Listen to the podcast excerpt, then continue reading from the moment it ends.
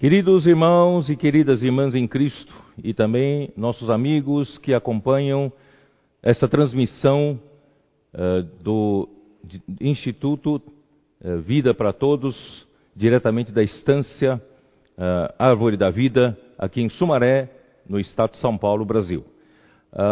nós hoje temos uma novidade de que nós não precisaremos mais projetar as contas do, eh, das da missões no exterior e nem tampouco do SOS, porque no, eh, no QR Code já está, já contempla as ofertas tanto para jovens 110%, eh, quanto Instituto Vida para Todos e também agora contempla o missões no exterior e SOS.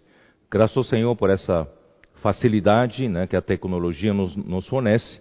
E mais uma vez, lembro vocês de que hoje é domingo, é o dia do Senhor, é o primeiro dia da semana, portanto, nós lembramos sempre, né, usamos esse dia para lembrar né, da, da morte do Senhor, que estabeleceu a nova aliança através do seu sangue e deu início na, a, a, ao ministério da nova aliança e hoje nós fazemos parte dele.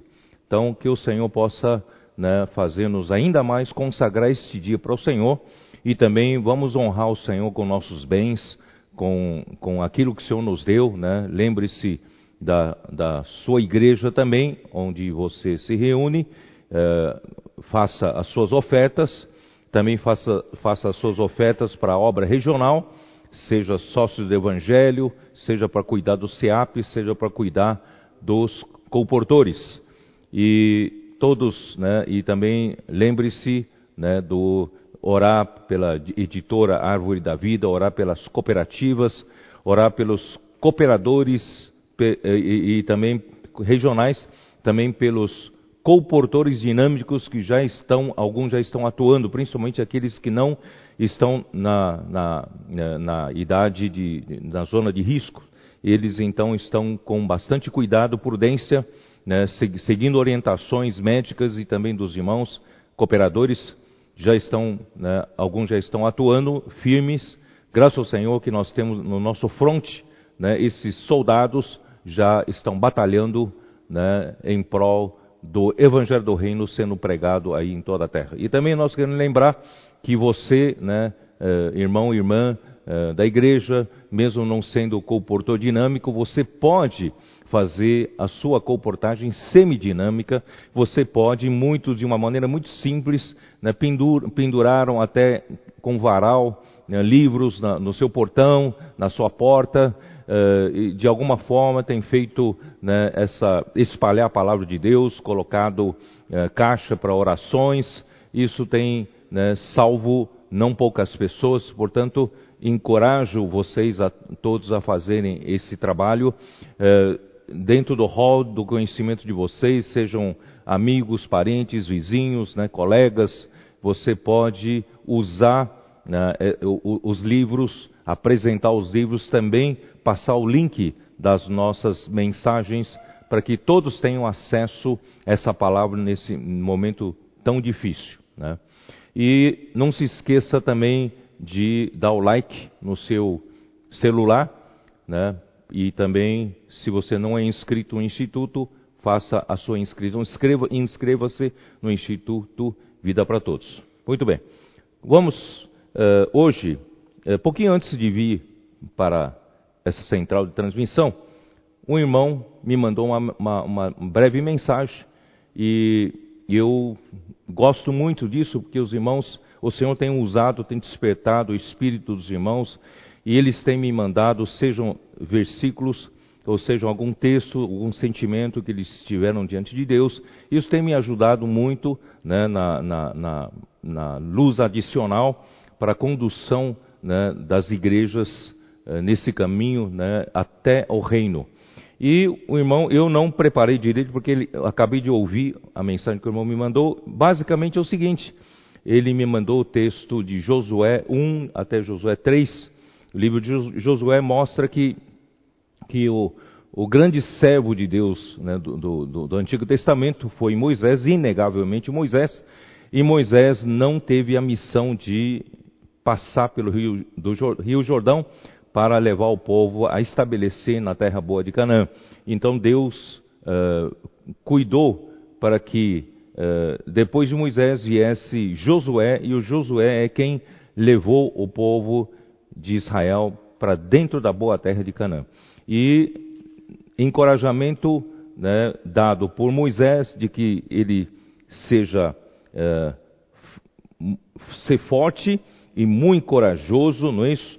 De, de conduzir esse povo e não se esquecer, né, não, não cessar de falar do livro da lei, medita nele dia e noite e cuida de fazer tudo segundo quanto nele está escrito, então, né, o Senhor fará prosperar o seu caminho e será bem sucedido. Então, esse, essa foi uma recomendação, um sentimento forte que esse irmão me, né, eh, teve e me encaminhou esse encorajamento, dizendo que também né, o povo encorajou Josué para seguir esse, dar seguimento ao trabalho de Moisés.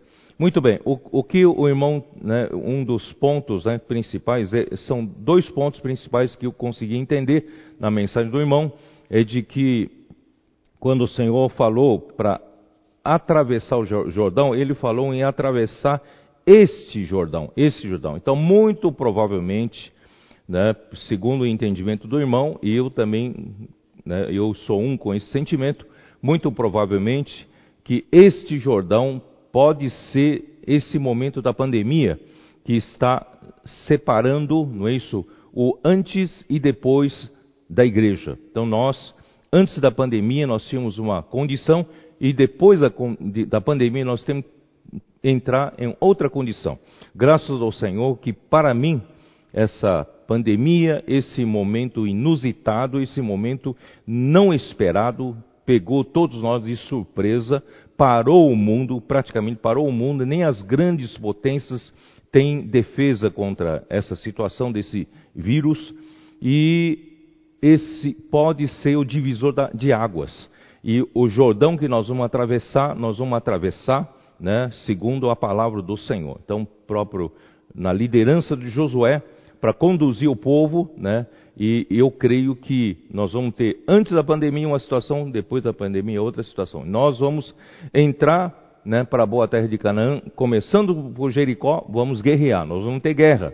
Por isso que o povo de, de Israel não pode mais fazer né, é, o que cada um fazia, o que bem entendia no deserto, porque agora tem uma direção, tem uma realeza, tem uma autoridade né, de, de Deus conduzindo o seu povo. Muito bem.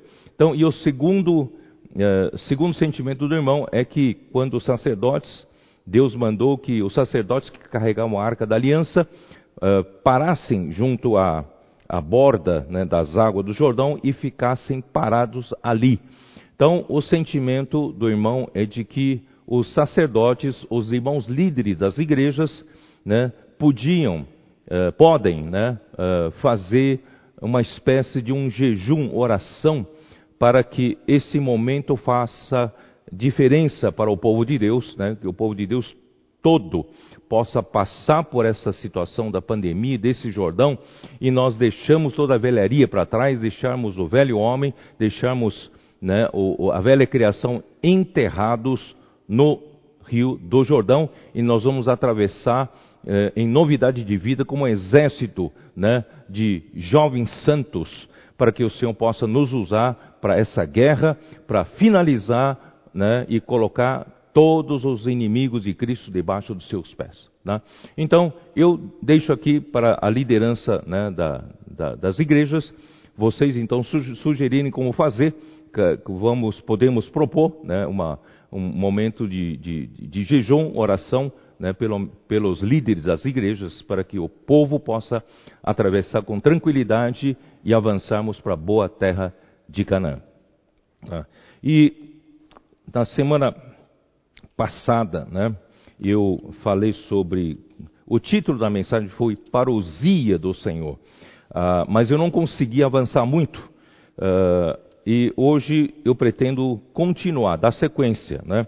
A parousia do Senhor, como o próprio irmão Ezra, ontem à noite, explicou um pouco, a parousia, essa palavra grega para parousia, é, é, significa presença. Então não é só uma vinda assim repentina, veio e acabou. Não. É, é, é, é uma presença, é uma vinda que, que tem uma duração de tempo. E, segundo conseguimos conferir né, no, na Bíblia, essa duração muito provavelmente seja durante a duração da grande tribulação, que são três anos e meio. Né? Então, nesses três anos e meio, né, terá acontecerá a vinda do nosso Senhor Jesus Cristo, e essa vinda chama-se parousia. Parousia, então, é, é, um, é, uma vinda presença, é um momento, né, é, é, um, é, um, período de, de, tempo da vinda do Senhor, começando né, co, pelo arrebatamento do filho varão. Nós falamos isso na semana passada. Muito bem. Mas antes de entrar no assunto propriamente dito, eu queria uh, dizer para vocês que não, de novo, eu quero enfatizar que não estou meramente uh, fazendo um estudo escatológico com vocês, mas nós vamos entrar na escatologia, todavia não é apenas para conhecimento, mas é para nós entendermos uh, o momento em que nós estamos passando e o que reserva né, uh, para nós, para, para o homem, no futuro, até a vinda do reino de nosso Senhor Jesus Cristo. E que acontecerá nesse período não é não é um mistério total para nós, porque isso foi revelado tanto pelo próprio Senhor Jesus e também pelo livro de Apocalipse, que é a revelação de Jesus Cristo dada né, aos seus servos e foi notificado ao servo João, né, o, João. Portanto, vamos abrir a, a nossa Bíblia em Mateus 24. Em Mateus 24, ele diz uh, que o, os discípulos ficaram impressionados com o templo. Que templo era este? Né? Eu fiz um diagrama do templo em Jerusalém, que na verdade, se você colocar ao longo do tempo, o, o primeiro templo foi construído né, por Salomão, idealizado pelo seu pai, né, eh, Davi, e foi construído né, aproximadamente já mil anos antes de, de Cristo. E depois esse templo foi destruído pelo Nabucodonosor, pelo rei da Babilônia, e esse templo foi reconstruído por Zorobabel com 50 mil homens que voltaram pelo decreto do rei Ciro, rei da Pérsia, e eles reconstruíram o templo, todavia não se conseguiu povoar Jerusalém, porque a cidade de Jerusalém não tinha os muros, todos os muros foram derrubados na, na, na, na destruição né, pela Babilônia, e, portanto, a cidade não estava habitável. E com isso ficaram apenas o templo reconstruído e a cidade, os muros totalmente destruídos e não conseguiram povoar aquela cidade e, de certa forma, quem voltou para lá, ali ficou um pouco abandonado. Então, muito, algumas dezenas de anos de, de, depois é que eh, Deus enviou Esdras, Esdras, pela permissão do rei Artaxerxes I, no, no, no, no sétimo ano né, do rei Artaxerxes, e Esdras voltou, restaurou o serviço, restaurou né, o, o, o, entendimento do livro da lei e reanimou o povo, restaurou a condição espiritual do povo. Todavia, a cidade ainda estava né, deserta, né, estava de, de, desolada, os muros totalmente destruídos, e Deus então né, suscita Neemias no ano 20 de Ataxerxes I, ele volta para Jerusalém para fazer a reconstrução do templo. Foi em tempos muito difíceis, depois eu posso explicar um pouco melhor numa das outras datas, mas hoje, né, se, eu não, se, eu não, se eu ficar explicando, não vou conseguir avançar. Depois a gente pode explicar. E no fim, também a cidade e os muros foram, né, foram uh, reconstruídos. Esse, esse é o segundo templo. Todavia, esse segundo templo foi mais tarde né, foi é, destruído pelo Pompeu, né, já entrou o Império Romano, e, e ficou destruído, e o Herodes, o rei Herodes, ele reconstruiu o templo, e é, reconstruiu um templo muito maior pelo, pelo que, pela visita que nós fizemos em Israel, né, os guias nos informaram que o rei Herodes, ele era uma espécie de, ele era muito Uh, gostava muito de construções e, e, e, ele aprendeu muito com as construções romanas e eram as construções romanas são, são todas eram todas grandes, né? Então ele fez um templo grande lá em Jerusalém. Por isso que os discípulos quando olharam para as obras do templo, construções do templo, eles ficaram maravilhados porque eram eram feitas de pedras em cor creme, né? Era uma coisa muito bonita né? e, e, era grande. Não é mais aquele tempo que o Zorobabel fez, era pequeno. E, e o que Herodes fez era muito grande. Mas quando os discípulos ficaram maravilhados, Jesus não estava muito entusiasmado, não.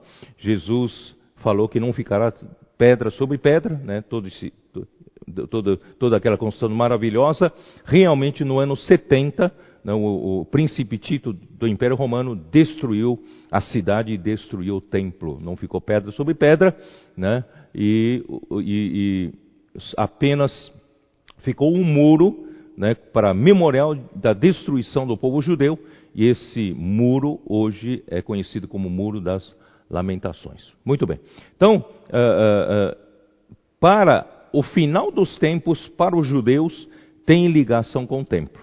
Tá? Por isso que aqui em Mateus 24 ele tem uma ligação com o povo judeu e tem uma ligação com, com a igreja. Tá? Então por isso que Jesus, quando perguntaram para Jesus, os discípulos, dize-nos, versículo 3, dize-nos quando sucederão estas coisas e que sinal haverá da tua vinda e da consumação do século.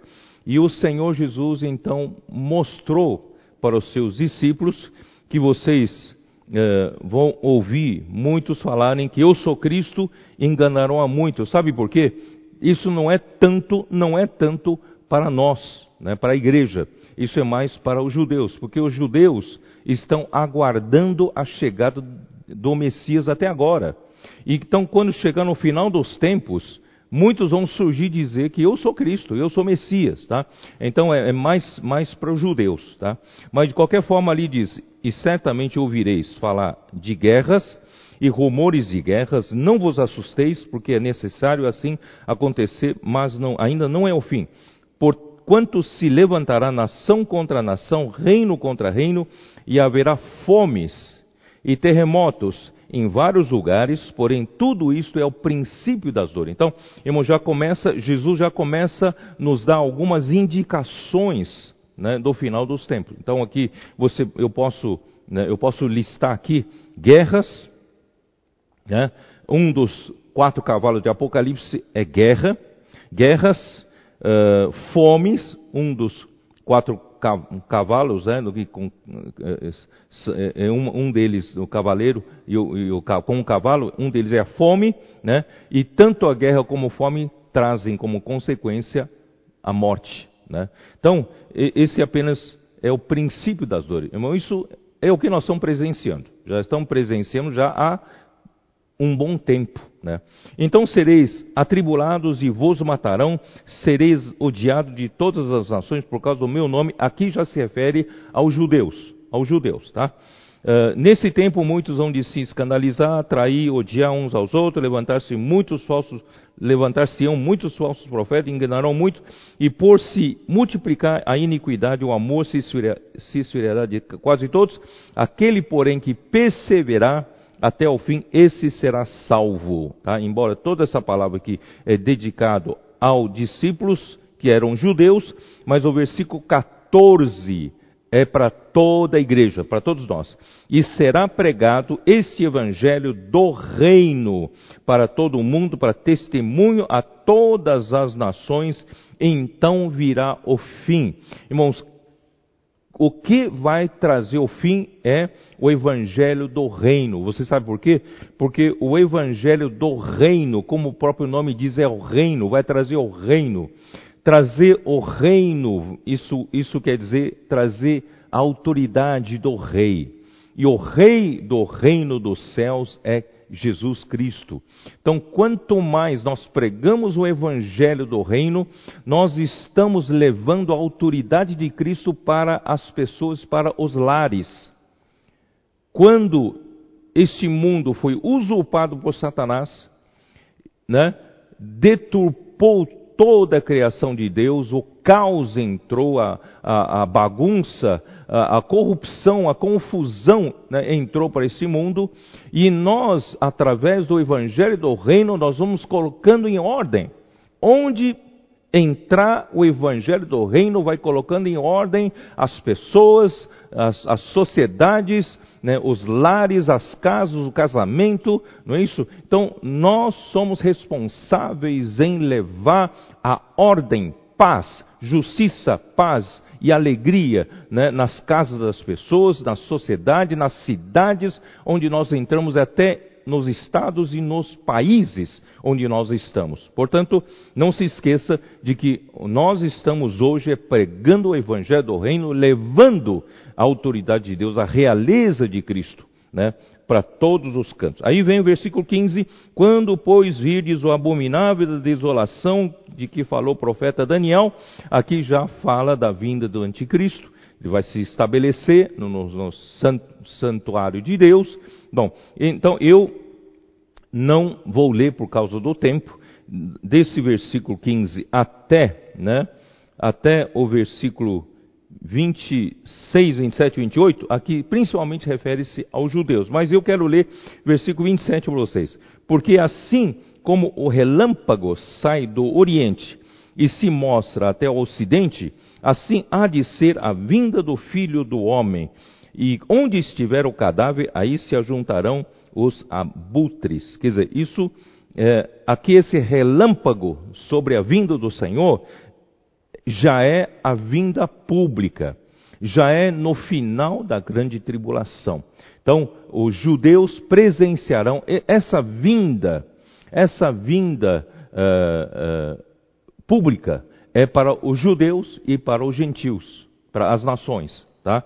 E versículo 29 comprova isso. Logo em seguida, a tribulação daqueles dias, o sol escurecerá. Nesse momento do final da grande tribulação, na vinda do nosso Senhor Jesus, acontecerá uma calamidade sobrenatural.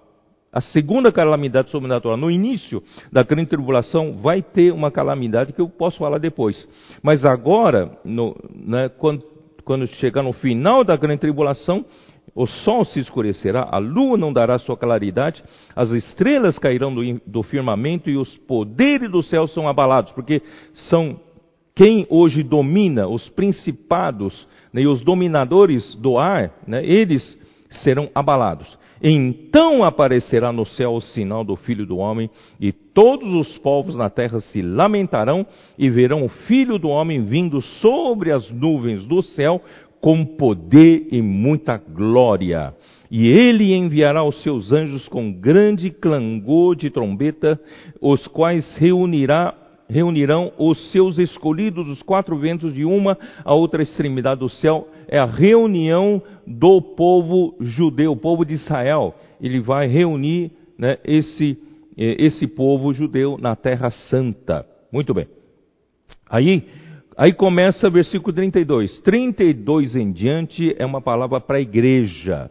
É isso que eu quero dizer para você, né? embora eu estou gastando muito tempo nisso, é nessa introdução, muito provavelmente não vou conseguir terminar o que eu queria falar hoje. Mas, mas de qualquer forma, era importante você saber que essa, esse versículo 32 para frente é para você, é para a igreja. Aprendei, pois, a parábola da figueira, quando já os seus ramos se renovam e as folhas brotam, sabei, sabeis que está próximo o verão. A figueira é símbolo da nação de Israel. Nação de Israel perdeu a nação, a Israel perdeu a nação por muitos séculos. E foi restaurada a nação de Israel, o Estado de Israel, foi restaurado no ano de 1948. Quer dizer, a figueira novamente começou a brotar. Tá? E nós temos que ver que desde 48 já veio esse sinal de que a vinda do Senhor está próximo. Portanto, irmãos, nós estamos muito mais próximo de quando começou né, em 1948.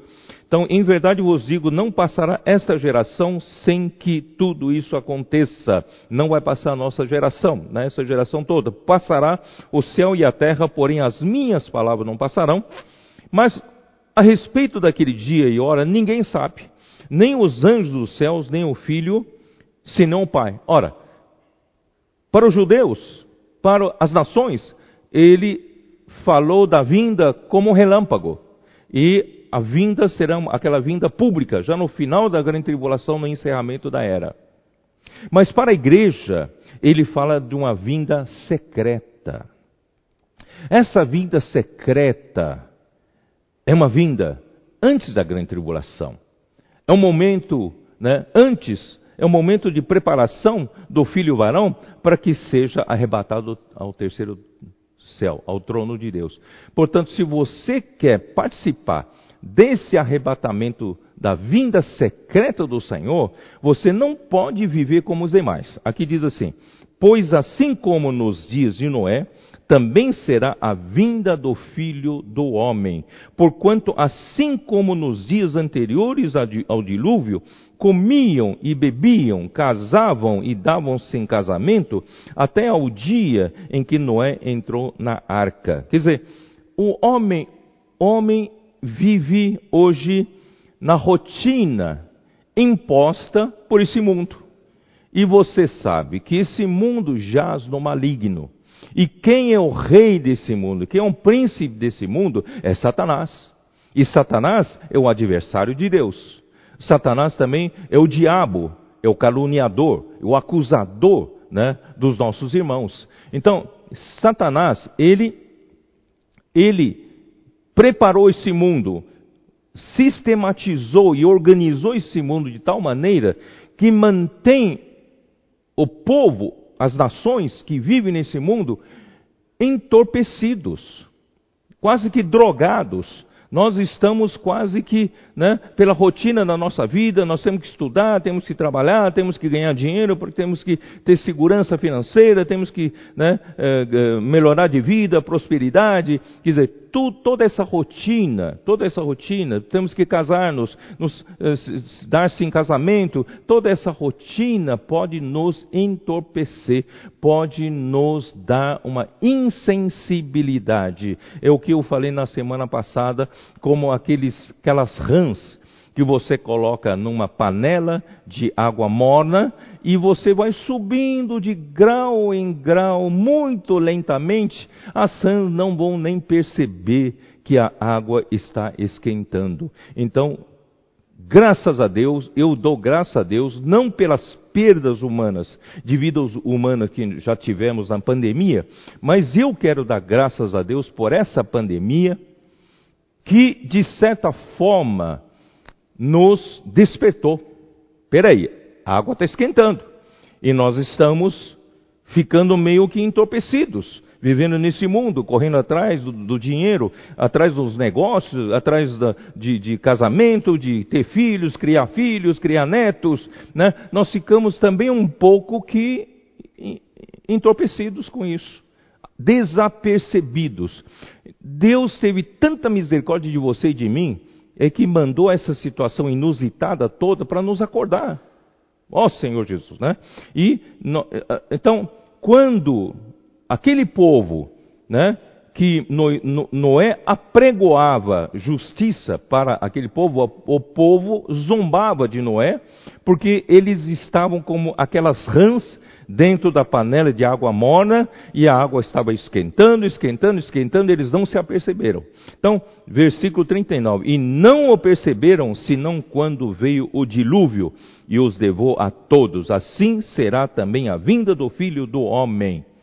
O Senhor está vindo, não fique desapercebido. Então, dois estarão no campo, um será tomado e deixado o outro. Quer dizer, aqui diz os dois estão, estarão trabalhando. Aqui não diz para você parar de trabalhar, porque a vinda do Senhor está próxima. Não, não.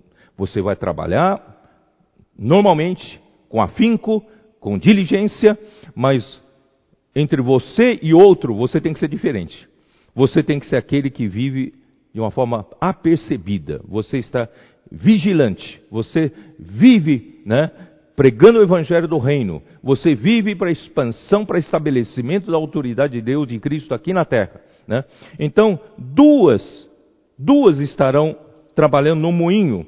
Uma será tomada e deixada a outra. Duas mulheres estão, estarão também, não, não estarão ociosas, estarão trabalhando no moinho, mas uma será tomada e deixada a outra. Portanto, vigiai, porque não sabeis em que dia vem o Senhor.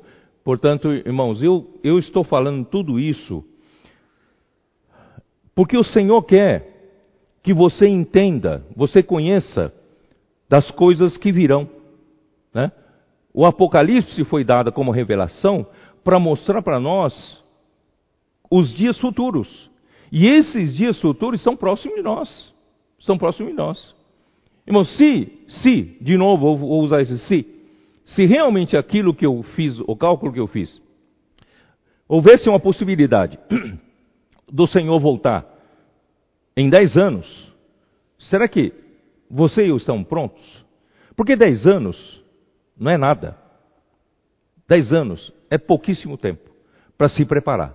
Portanto, irmãos, está na hora da gente não cair nessa rotina do trabalho, do estudo, do casamento, da vida familiar, tal, tudo isso nós temos responsabilidade, nós temos que nos organizar, encabeçados em Cristo, mas o nosso, a nosso, o nosso coração está apercebidos e vigilantes quanto à vinda do Senhor.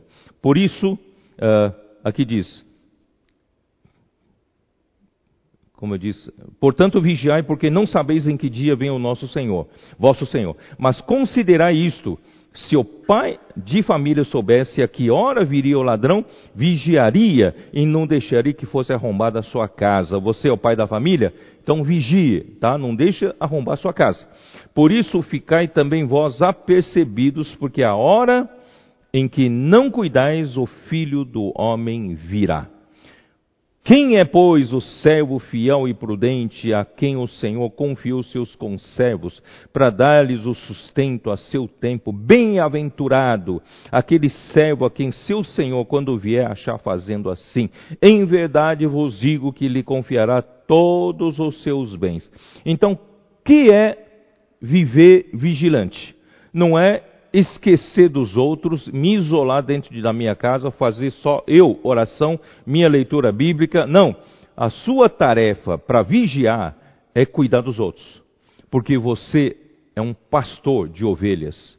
E quem vai reinar começa pastoreando o rebanho de Deus. O nosso, né, o exemplo nosso né, do, de um grande reino passado que representa a, realeza de Cristo foi o Davi. Davi foi até o filho esquecido por seu pai Jessé. Quando Samuel foi ungir, ele apenas apresentou sete filhos. E Samuel, quem perguntou, você não tem mais filho? Ah, tem um aí que está tá ali, ele é um pastor de ovelhas, ele não é nada, um pastor de ovelhas. Irmãos, você mal sabe, mal sabia o pai de que ao pastorear as ovelhas, quer dizer, nós temos que ter esse mesmo espírito que Cristo tem. Deus, ele tem esse espírito de, de pastorear rebanhos. Então, quando ele entrega um rebanho na nossa mão, ele confia na nossa mão, nós temos que ser responsáveis em cuidar bem desses, dessas ovelhas. Ainda que não tenhamos capacidade de cuidar. Quando vem o urso, Davi não tinha capacidade de defender perante um urso, perante um leão. Ele não teria capacidade, mas ele confiava de que se o Senhor entregou aquele rebanho, aquelas ovelhas nas mãos dele para cuidar, o Senhor também lhe daria poder e força para reaver, guardar o rebanho dos ataques do urso e do leão. Portanto, irmãos, esse é o coração que se agradou Deus ali de Davi é o homem segundo o meu coração. Portanto, se você quer amanhã reinar com Cristo, você hoje precisa ser um pastor de ovelhas. Você precisa ser esse que cuida do seu conservo, você precisa ser fiel em pouco que o Senhor confiou a você. Se o Senhor confiou a você, você precisa ter experiências, grandes experiências nas pequenas coisas, né? Você ser fiel naquilo que o Senhor confiou a você. Seja alimentando com a palavra, né? Fundamental, palavra profética, seja pregando o evangelho, orando pelas pessoas, seja fazendo comportagem dinâmica, comportagem semidinâmica, né, seja cuidando do, grupo familiar de cuidado e multiplicação. Quer dizer, nós podemos aprender a cuidar dos nossos conservos. Muito bem. Na verdade, toda essa palavra aqui, essa palavra introdutória, não, tava, não estava previsto. Foi hoje de manhã que o Senhor me deu o sentimento de falar. Então, eu, eu vou falar uma parte aqui, eu vou pular um pouco. Eu vou só mostrar para vocês como que vai ficar, como vai ficar daqui para frente, tá? Uh, Apocalipse 12, nós já falamos, né? Abre a sua Bíblia em Apocalipse 12. Em Apocalipse 12, ali fala, versículo 5: Nasceu-lhe, pois, um filho varão que há de reger todas as nações com cetro de ferro. Eu já expliquei essa palavra reger em grego é apacentar ou, a, ou pastorear. Então, um filho varão vai governar, vai reger as nações, reger as nações, exercer autoridade para Deus é apacentar, é pastorear. Quando você coloca as coisas em ordem, o rebanho de Deus então tem paz, tem pasto, tem água, não é isso? E tem direção certa. E, o, e, o, e esse povo né, está debaixo do governo de Deus.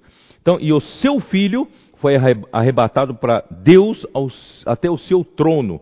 E a mulher, porém, fugiu para o deserto, onde lhe havia Deus preparado lugar para que nele a sustentem durante 1260 dias. 1260 dias são três anos e meio, no cálculo de 360 dias ao ano. Então, durante três anos e meio, a mulher precisa ser sustentada e durante três anos e meio da grande tribulação, os filhos de Deus que não amadureceram, não forem vencedores, né, não fizeram parte do filho varão, ficarão aqui no deserto, muito provavelmente seja aqui no continente sul-americano, e esse, a igreja que ficar aqui, que essa, essa mulher, será sustentada durante a grande tribulação. Mas o filho varão que lutou pelo reino de Deus, o filho varão que fez parte, né, que atendeu a convocação feita por Deus em Salmo 110, versículo 3, ali nós já lemos várias vezes que o, quando, quando Deus mostrou a necessidade de colocar os inimigos de Cristo debaixo dos seus pés, no versículo 2, e no versículo 3 de Salmo 110, já fala que o povo então se apresentará generoso. Então, generosamente, quando enxergamos essa visão de que os inimigos de Deus precisam ser postos ser posto como estrado dos pés de Cristo, nós então nos oferecemos né, a essa convocação. E, e sejamos generosos em nos apresentar. Não apresenta assim, ah, Senhor, eu vou viver a minha vidinha, mas também conta comigo. Não, não dá. Então o Senhor quer uma, uma apresentação generosa. Aí em seguida ele fala que, que os exércitos de jovens santos serão tão numerosos quanto as gotas do orvalho, né, que descem no seio da manhã, da aurora. Irmãos, as gotas de orvalho sempre indica o, a bênção do céu. Do céu, o orvalho é Deus quem manda, não é isso? Orvalho, a riqueza do céu é o orvalho. Então, Deus vai mandar essa riqueza do céu, esse, esses exércitos de jovens santos. Portanto, né, Deus está hoje convocando um exército para ser esse filho varão que vai lutar, né, a favor do estabelecimento do reino de Cristo aqui na terra. Tá? E esse, quando completar o trabalho aqui na terra, a nossa peleja aqui na terra, chegar a um ponto certo, dar-se-á o momento do parto do filho varão. E esse filho varão, quando nascesse, será arrebatado para o, até o trono de Deus, né? Então, o, o, Satanás, o diabo, ele quer o grande dragão, ele quer devorar o filho varão, porque se ele devorar o filho varão, está tudo acabado. Mas graças a Deus nós não vamos deixar a coisa acabar senão, desse jeito. Nós vamos ser essa parte forte, né, da igreja, nós vamos ser a fortaleza de Sião, vamos defender Jerusalém, defender a igreja de Deus, defender a obra de Deus, defender o reino de, de Cristo, né? através desse grupo de vencedores, de guerreiros. Nós temos que ter esse espírito de guerra. Né? E isso tudo é antes da grande tribulação. Tá? Então aí quando, e eu também li no capítulo, capítulo 14 de Apocalipse na semana passada, que, que os, as primícias também serão colhidas, ceifadas, os 144 mil, né? da, das primícias, que são os frutos que primeiramente amadureceram, o Senhor vai colher para si. Então, esses dois conjuntos formam um só conjunto. Para mim, o filho varão compõe-se dos vencedores de todas as épocas, né? Eh, no livro de, nas sete igrejas para de Apocalipse que, que, que, João mandou as, as, sete cartas, você vê que em cada igreja, em cada época, tem, Deus tem seus vencedores. Então, esses vencedores serão todos reunidos, juntados, e juntamente com os vencedores finais, que somos nós vivos. E eu acredito que os vencedores vivos farão parte desses, dos vencedores que já dormiram no Senhor, e porque haverá um momento do parto, quer dizer, tem algum acontecimento que provocará o nascimento do filho varão. Então nós estaremos nesse momento provocando esse nascimento. Estamos lutando para que haja um momento do parto, tá? Então, uh, uh, você vai perguntar para mim, então qual a diferença entre o filho varão e as primícias? Para mim, as primícias representam os vencedores no aspecto de maturidade de vida são os primeiros frutos a amadurecerem. E o filho varão representa aquela parte guerreira, aquela parte que lutou pelo reino de Deus, como fortaleza de Sião, para estabelecer o trono de Cristo e colocar os inimigos de Deus debaixo dos seus pés. Então, são dois aspectos diferentes. Um é aspecto, as primeiras falam do aspecto da vida, e as, o filho varão, o aspecto da realeza, da autoridade de estabelecer a autoridade de Cristo. Muito bem.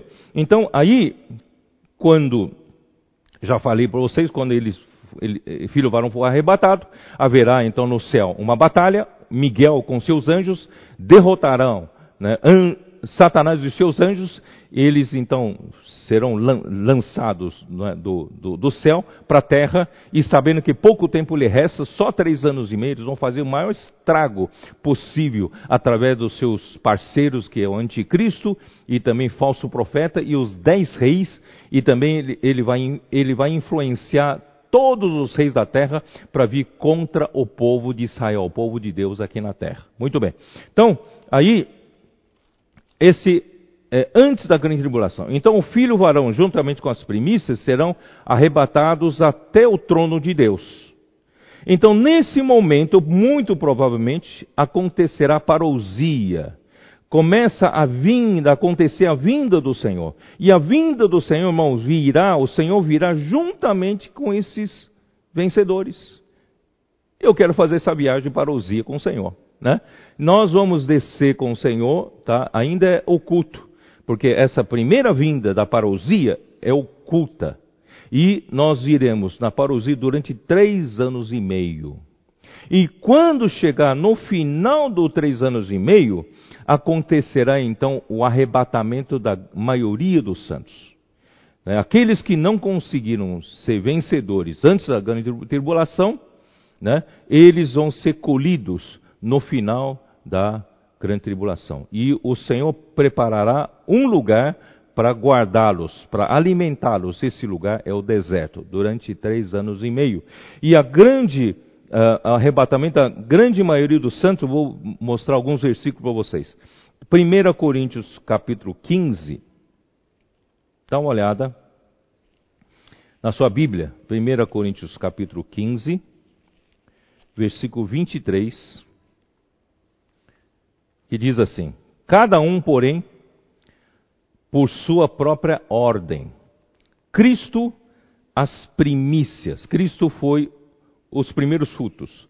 Depois, os que são de Cristo, na sua vinda. Então, essa grande maioria né, dos, dos, dos filhos de Deus serão levados, arrebatados na parousia da vinda do Senhor, né, os que são de Cristo. Versículo 30, 52 ainda.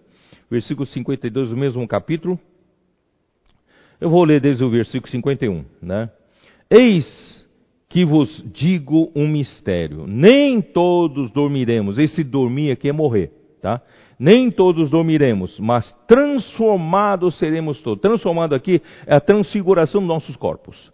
Num momento, num abrir e fechar de olhos, ao ressoar da última trombeta, A trombeta soará, os mortos ressuscitarão incorruptíveis e nós seremos transformados, porque é necessário que esse corpo corruptível se revista da incorruptibilidade e que o corpo mortal se revista da imortalidade. Isto é, Deus vai nos transfigurar, nos dar um outro corpo, porque né, esse corpo já não serve daqui para frente. O Senhor maravilhoso, o Senhor vai nos dar o corpo de incorrupção. Vamos ver também a primeira carta de Paulo aos Tessalonicenses, capítulo 4, versículo 16. Porquanto o Senhor mesmo, dada a sua palavra de ordem, ouvida a voz do arcanjo e ressoada a trombeta de Deus, descerá dos céus, e os mortos em Cristo ressuscitarão primeiro. Primeiramente, a maioria dos santos que já dormiram e não forem, não, não fizerem parte do filho varão, eles nesse momento, no final da grande tribulação, eles vão ressuscitar, tá? Primeiro, e depois os vivos que permanecerem até o final da grande tribulação, depois nós, os vivos, os que ficarmos, seremos arrebatados juntamente com eles, com os que dormiram foram ressuscitados, entre o. Ah, seremos arrebatados juntamente com eles entre nuvens, para o encontro do Senhor nos ares. Perdão. Para o encontro do Senhor nos ares. E assim estaremos para sempre com o Senhor. Então, aqui é o arrebatamento final da maioria dos santos que não fizeram parte dos vencedores do filho varão e nem das primícias. Então, eles ainda né, serão arrebatados nos ares para, uh, para uh, o julgamento no tribunal de Cristo. Vamos dar uma olhada também em João capítulo 5, versículo 29. Evangelho de João, capítulo 5, versículo 29.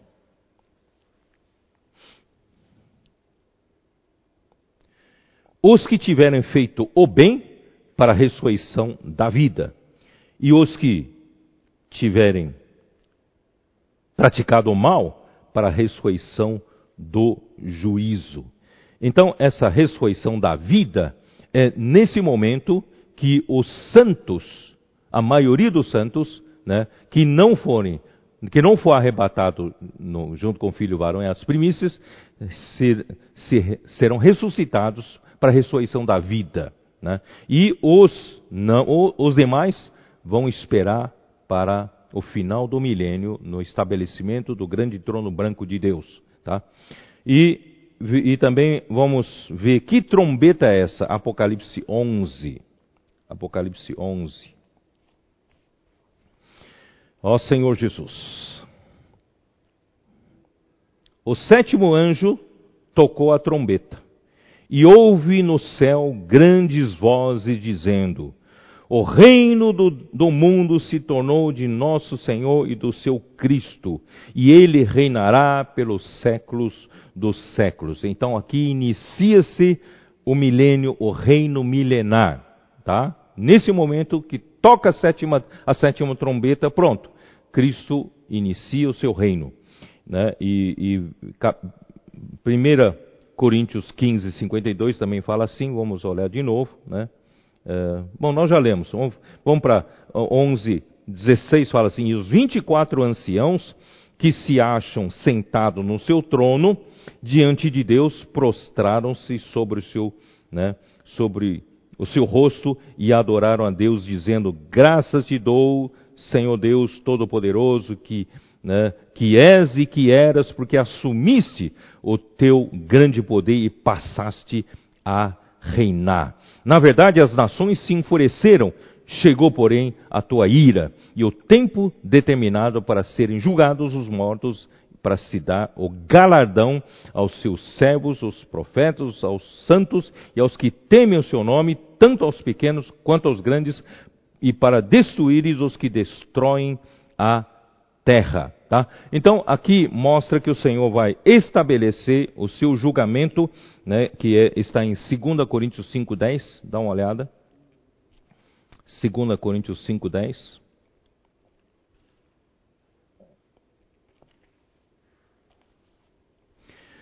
Porque importa que todos nós compareçamos perante o tribunal de Cristo para que cada um receba segundo bem ou o mal que tiver feito por meio do corpo. Importa que todos nós compareçamos perante o tribunal de Cristo é nesse momento. Nos ares, Cristo então estabelecerá o seu tribunal e ali ele vai avaliar o que você fez em vida se fez o bem de acordo com a vontade de Deus, se fez o mal de acordo com a vontade de Deus.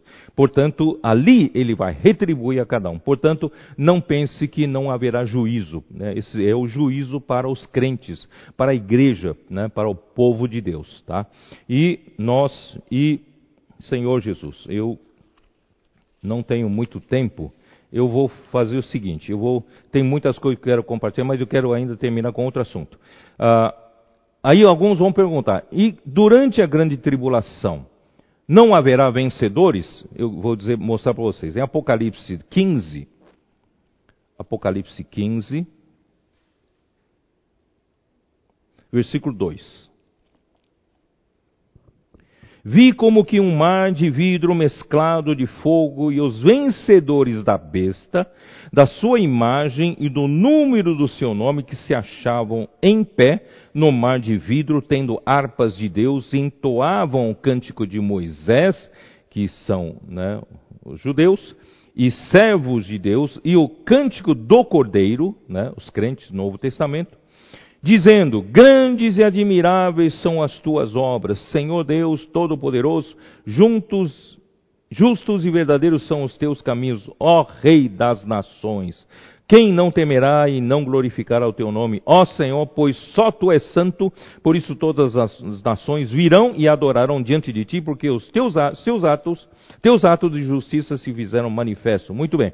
Então, esses serão os vencedores durante a, durante a grande tribulação, venceram contra o anticristo e a, o falso profeta, eles não adoraram a, a imagem da besta, não tiveram a marca da besta, portanto, eles sofreram muito, porque quem não adorar a besta não receberá a marca da, da, da, besta, não poderá trabalhar, não poderá comprar, não poderá vender, quer dizer, não poderá viver. Né? Então esses vão ser perseguidos durante a grande tribulação, mas Deus tem um prêmio para eles também.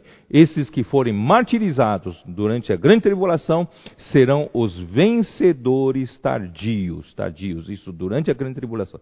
Então, antes da grande tribulação, o filho varão e as primícias. Durante a grande tribulação, esses vencedores tardios. E a maioria dos santos, né, é no final da grande tribulação, quando Cristo estabelecer seu tribunal de Cristo, né, tribunal para julgamento dos né, do seu povo, da igreja. Tá? Então, aí, isso tudo, eu tenho outros detalhes aí que eu não vou falar agora. Bom, o que eu quero terminar de compartilhar com vocês, espero que tenha tempo para isso.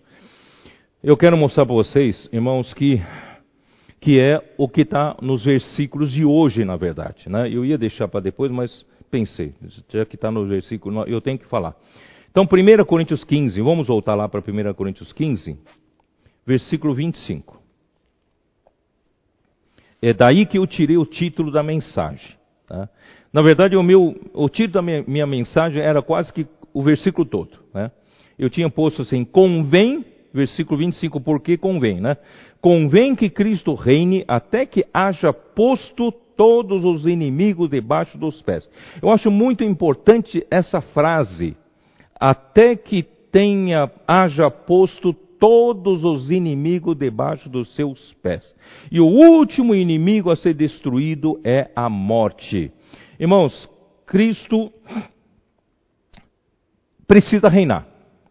E para ele reinar, os seus inimigos precisam estar por estrado dos seus pés. Lucas 19. Lucas 19.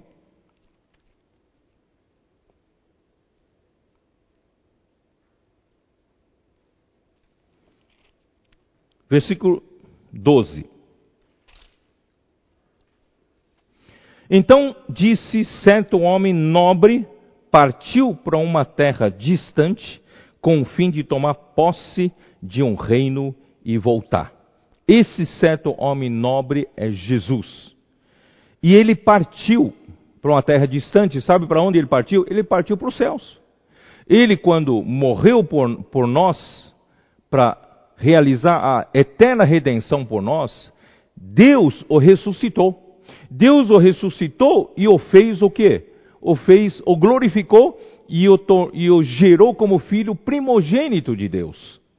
E, no mesmo tempo, nós vimos isso no livro de Hebreus, que ele também foi nomeado o sumo sacerdote para sempre, segundo a ordem de Melquisedeque. Então ele, então hoje está à destra de Deus, né, para servir o seu povo, mas também está aguardando, está em, em Hebreus 10, 13. Dá uma olhada, Hebreus 10, 13.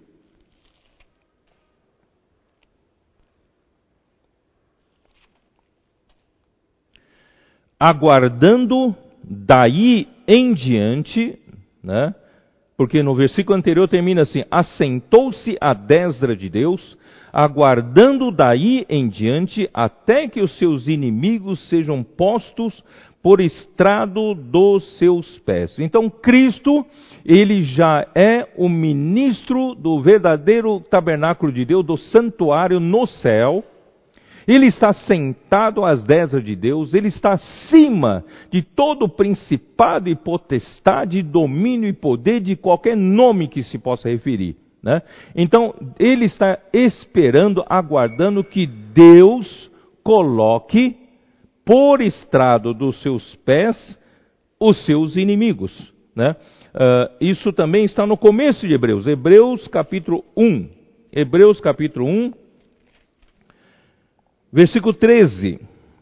Ora, a qual dos anjos jamais disse: Assenta-te à minha direita, até que eu ponha os teus inimigos por estrado dos teus pés? Quer dizer, Deus, ele precisa realizar esse trabalho. Cristo já fez o seu trabalho, está sentado à destra de Deus. Deus hoje através da igreja, na direção do Espírito, ele vai fazer esse trabalho para colocar os inimigos de Cristo por estrado dos pés de Cristo. Salmo 110, 1, a mesma coisa. Salmo 110, versículo 1. Disse o Senhor ao meu Senhor: Assenta-te à minha direita, até que eu ponha os teus inimigos debaixo dos teus pés. Né? Então, em todas essas situações, mostra que Deus, Ele né, precisa ter uma tarefa grande para se terminar com relação a esse mundo todo, com relação às nações, não é isso? Né? Precisa terminar essa tarefa por meio da igreja, nós podemos cooperar. Né? Então, ó Senhor Jesus, eu então. Ah, ah, eu vou, primeiro vou mostrar para vocês por que é importante, irmãos, Deus colocar os seus inimigos por estrado dos pés de Cristo. Eu vou mostrar para vocês em segundo livro de Crônicas a construção, a construção do trono de Salomão tem um detalhe interessante. Segundo Crônicas 9, versículos 17 e 18, tá? Fez mais o rei um grande trono de marfim e o cobriu de ouro puro. Salomão tinha um trono de marfim coberto de ouro puro. E o trono tinha seis degraus. Quer dizer, o trono tinha, quer dizer, os seis degraus fazem parte do trono, tá? Os tronos tinham seis degraus e um estrado de ouro a ele pegado. Quer dizer, tanto os seis degraus e um estrado faziam parte do trono.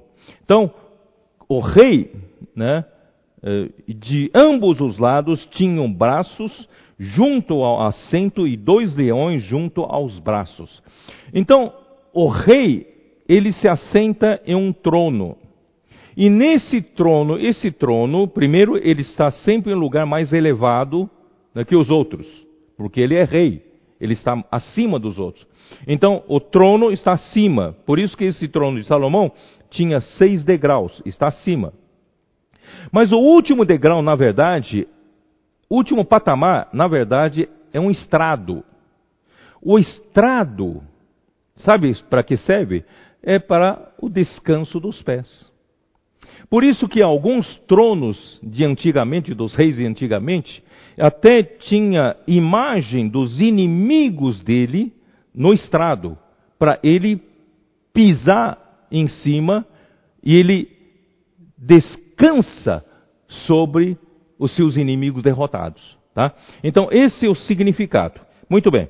Uh, no primeiro, primeiro Reis, abra sua Bíblia também, primeiro Reis, primeiro livro de Reis, capítulo 5, versículo 2.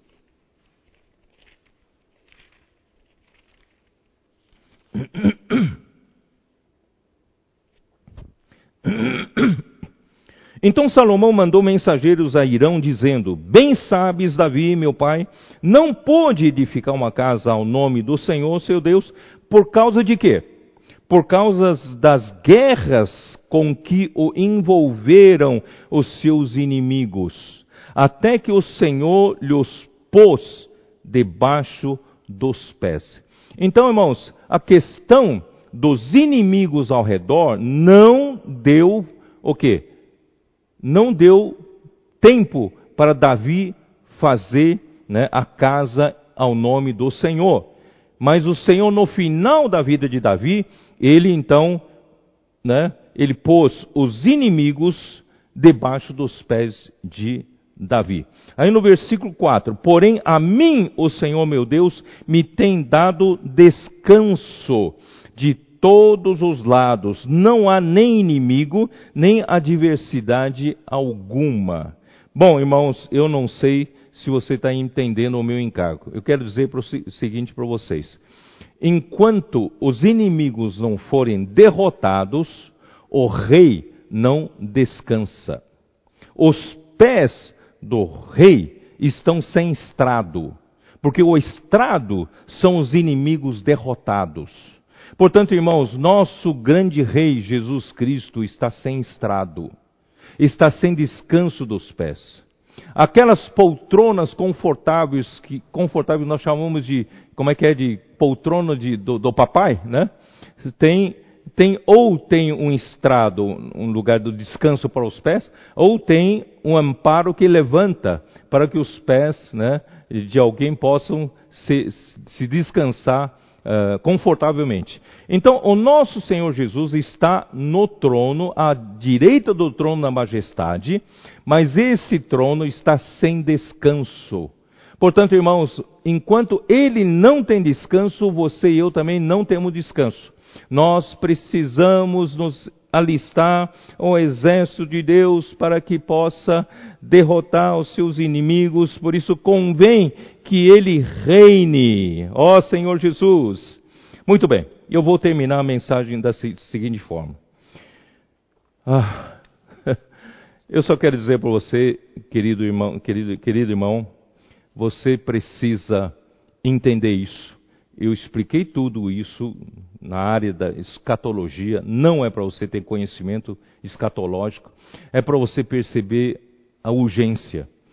Deus precisa colocar os seus inimigos debaixo dos, pés de Cristo. E eu vou dizer uma coisa para vocês. Eu vou ainda tentar finalizar em cinco minutos. Vamos ver se a gente consegue. Um irmão, esses irmãos têm, me têm feito grandes colaborações para mim. Um irmão me mandou uh, algumas páginas de um livro chamado O Despertar de um Estado.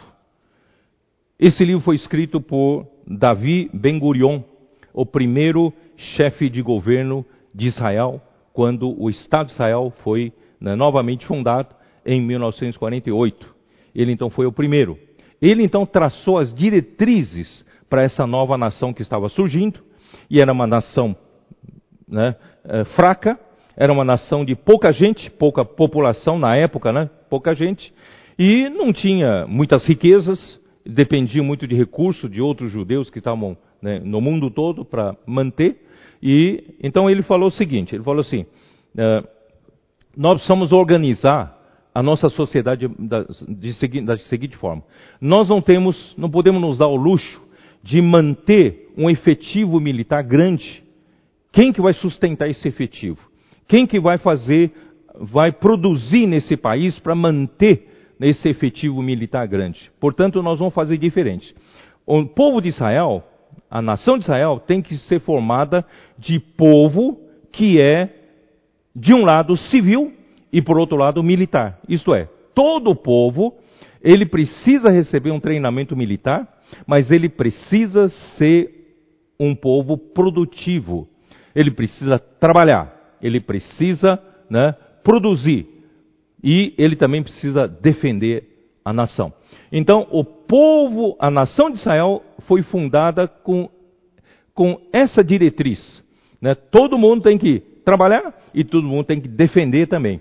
Aí me lembrei do livro de Neemias. Vocês se lembram? Quando Neemias voltou para reconstruir os muros, houve muita adversidade, muita luta né, do lado de fora, Tobias, Sambalá e tantos adversários. Aqueles adversários, irmãos, eram principalmente os que, quando né, o rei da Assíria derrotou o reino do norte, Israel, e levou o, todo Israel para a Síria, espalhou pela Síria e trouxe outros povos para povoar e inclusive em eh, eh Samaria, em Samaria que era bem próximo a, a, a Jerusalém.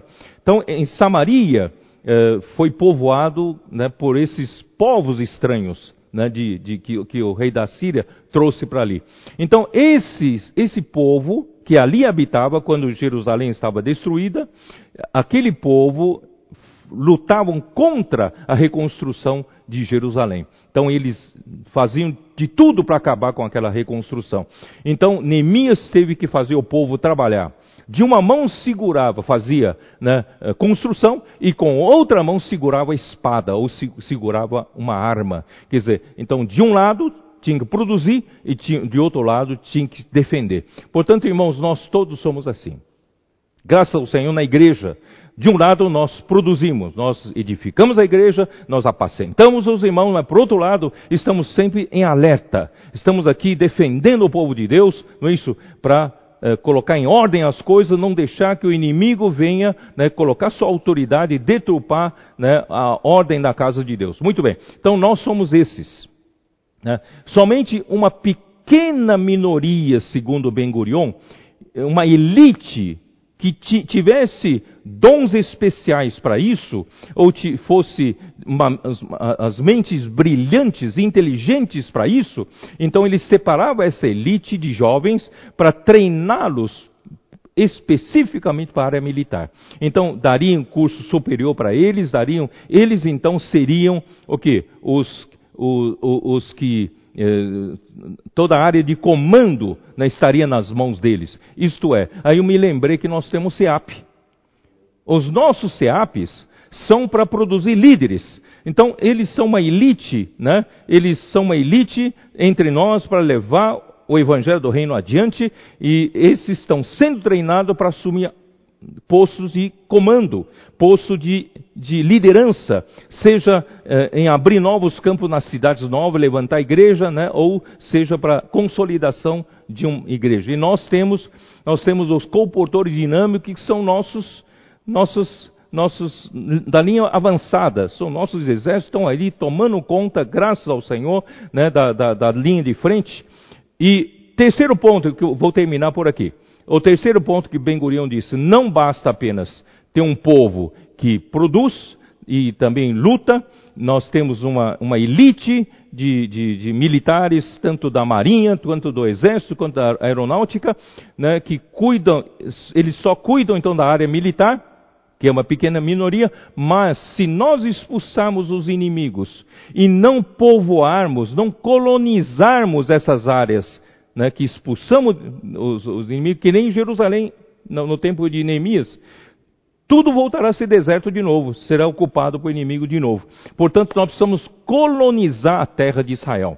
Então, o terceiro ponto era colonização. Ele falou principalmente nas fronteiras, eu quero colônias agrícolas, agrícolas militares, né? encher né, de, de, de colônias e ao longo da costa colônias de pescadores. Em outras palavras, nós precisamos expandir e povoar e usar. Puxa vida, isso aqui é, é o nosso encargo. Nós precisamos entrar nas cidades onde não tem igreja, precisamos colonizar as novas cidades. E nós precisamos colonizar na nossa cidade os bairros que ainda não foram tomados. Nós precisamos avançar, expandir o reino e pregar o evangelho do reino. Quando a pandemia acabar, irmão, nós temos que sair colonizando, ganhar essa terra para o Senhor. Tá bom? Então vou terminar por aqui. espero que o Senhor tenha né, aberto os seus olhos para esse encargo. E quanto a aquele encargo que o irmão né, sugeriu, os irmãos né, líderes, vocês vejam como nós podemos organizar uma, um relógio de oração dos sacerdotes, não é isso? Com relação à, à travessia do, do Rio do Jordão. Eu acredito, irmãos, nós estamos atravessando o Rio do Jordão. Nós vamos guerrear, de fato. Primeira, a primeira cidade será Jericó. E com a nossa unidade, com a preparação que o Senhor fez entre nós, nós vamos derrotar Jericó. Não vamos confiar em nós para acontecer o que aconteceu com Ai, não. Nós vamos entrar né, com todas as forças para trazer o Senhor de volta. Tá? Que o Senhor possa abençoar você. Não se esqueça de dar o like no seu celular. Tá? E Deus abençoe você. Eu tenho, uh, não sei se vocês têm percebido, arde no meu coração isso. Né? É, é, não estou aqui meramente para falar um pouco do conhecimento bíblico, mas realmente tenho um, um fogo aqui dentro de mim. Preciso passar isso para você. Né? Preciso que o Senhor uh, realmente entenda, uh, fazer com que os irmãos entendam a urgência desse momento, a seriedade desse momento. Não é brincadeira, não estão brincando, irmãos, em poucos anos, 10 anos não é nada. Né? Mesmo que demore 15, 20 anos, também não são nada. Nós precisamos nos, okay, nos alistar né, atender a convocação. A conferência de adolescentes está aí, a conferência dos jovens estão aí. Irmão, nós vamos precisar desses jovens e adolescentes virarem todos os que lutam pelo reino, né, os que produzem no reino de Deus, eles são os produtores, construtores e também são os que defenderão, né, farão a defesa e a segurança do reino de Deus. Nós vamos conquistar essa terra para o Senhor. Amém. Vou fazer uma oração. Senhor Jesus, Obrigado por essa visão. Senhor possa abençoar, Senhor, cada um que ouviu essa palavra e ou que ouvi, os que ouvirão a palavra. Senhor possa constituir um exército forte de homens maduros, Senhor, uh, para colocar os teus inimigos debaixo dos seus pés. Nós somos a tua noiva, nós te amamos, Senhor, queremos que o Senhor volte, nós queremos, Senhor, que o Senhor tenha descanso nos pés, que tenha os teus inimigos por estrado dos seus pés, Senhor Jesus, até que o último inimigo seja derrotado, seja lançado no lago de fogo, não só anticristo, falso profeta, e também o próprio Satanás, e por fim, Senhor, a morte e o Hades, o inferno, sendo lançados para o lago de fogo, aí o Senhor terá descanso, Senhor, esse é o nosso anelo, Senhor Jesus. Abençoa essa palavra, constitua realmente esse exército. Estamos atravessando o, o Rio do Jordão, deixando a velharia para trás, deixando o velho homem para trás, as competições, as, as maledicências, as críticas, a imaturidade infantilidade. Nós estamos entrando, irmãos, na na, Senhor, na boa terra de Canaã, Senhor nos conduz como Josué, Senhor que conduziu o povo